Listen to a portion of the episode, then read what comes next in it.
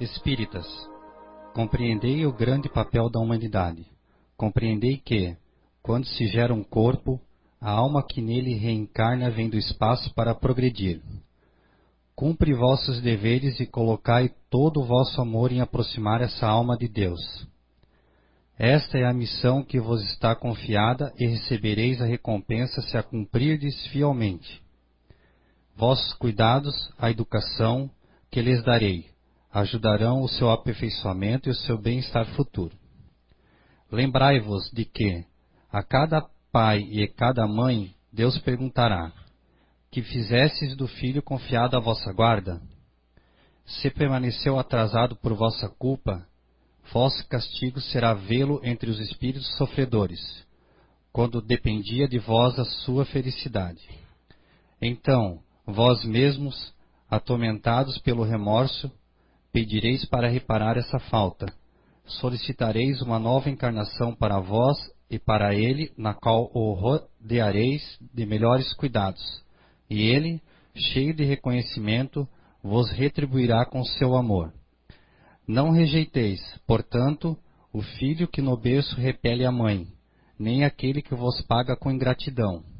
Não foi o acaso que o fez assim, e nem a sorte o enviou para vós. Uma intuição imperfeita do passado se revela, e disso podeis deduzir que um ou outro já odiou muito, ou foi muito ofendido. Que um ou outro veio para perdoar, ser perdoado ou expiar Mães, abraçai o filho que vos causa desgosto e dizei a vós mesmas: Um de nós é culpado.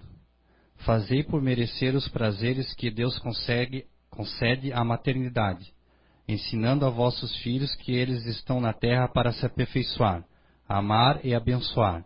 Porém, muitas dentre vós, ao invés de tirar pela educação os maus princípios inatos de existências anteriores, mantém e desenvolve esses mesmos princípios por culpa da fraqueza com que agem ou por despreocupação.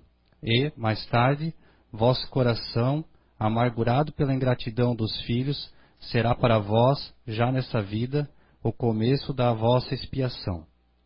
A tarefa não é tão difícil quanto podereis pensar. Ela não exige o saber do mundo. Tanto o inculto quanto o sábio pode cumpri-la e o Espiritismo vem facilitá-la, fazendo-nos conhecer a causa das imperfeições da alma humana.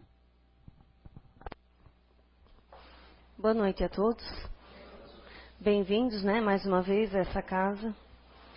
Essa leitura aí é fantástica, né? Fala da questão da criação dos filhos, e aqui a maioria é mãe, né, ou pai, e a nossa responsabilidade quanto a isso. A gente vai falar um pouquinho ali à frente sobre isso. O Roberto Carrilho no domingo já explanou sobre isso também. Focou bastante nas drogas, que é um tema também que eu vou trazer.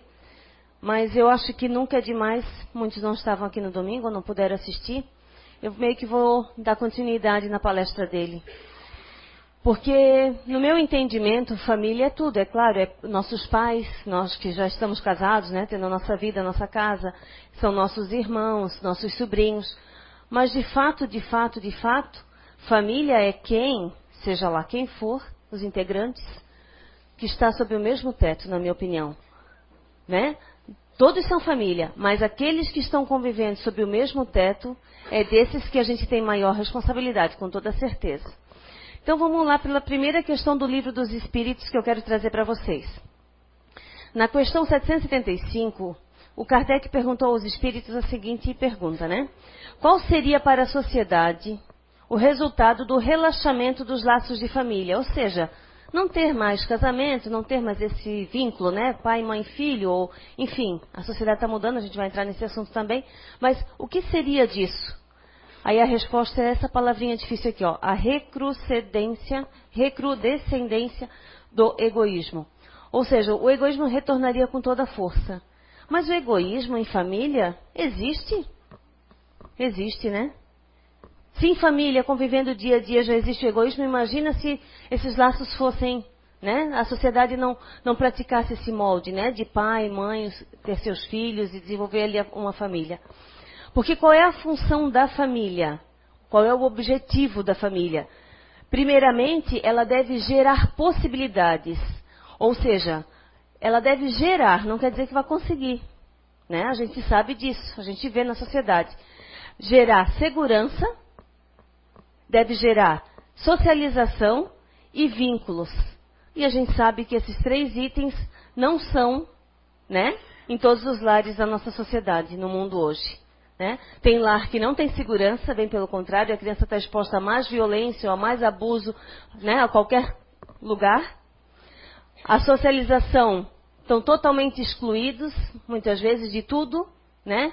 Do que é, às vezes, essencial na vida, por parte até mesmo dos pais, que tira, pode até trabalhar, mas o seu salário faz outro uso não a favor do filho, né? Como, por exemplo, sua educação, sua alimentação, sua vestimenta né? Não preserva isso, que é o mínimo, né? E também, no caso, os vínculos, né? Tem gente que não consegue ter vínculo nenhum com a sua família, né? Nenhum vínculo emocional, nenhum vínculo afetivo, né? Mas esse é o objetivo. E é esse a nossa meta, se não numa única encarnação, mas em outras. Por isso a gente se reencontra diversas vezes até formar esse vínculo, né?